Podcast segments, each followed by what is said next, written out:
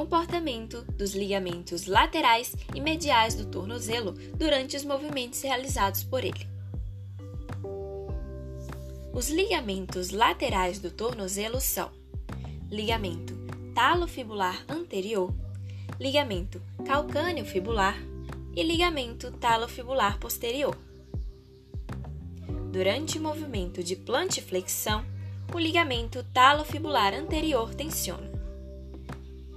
Durante os movimentos de plantiflexão e adução, o ligamento talofibular anterior e calcâneo fibular tensionam.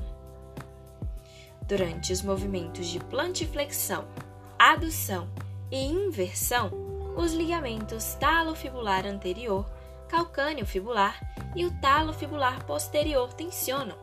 Porém, eles tensionam de forma diferente, pois não estão unidos anatomicamente.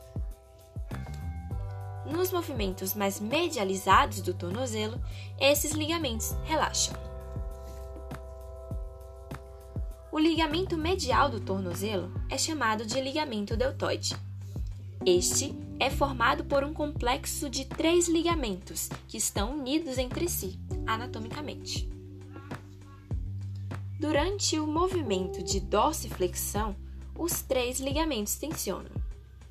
Durante os movimentos de dorsiflexão e eversão, os três ligamentos tensionam.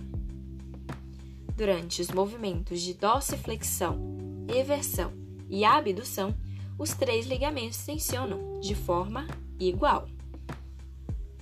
Nos movimentos mais lateralizados, estes ligamentos relaxam.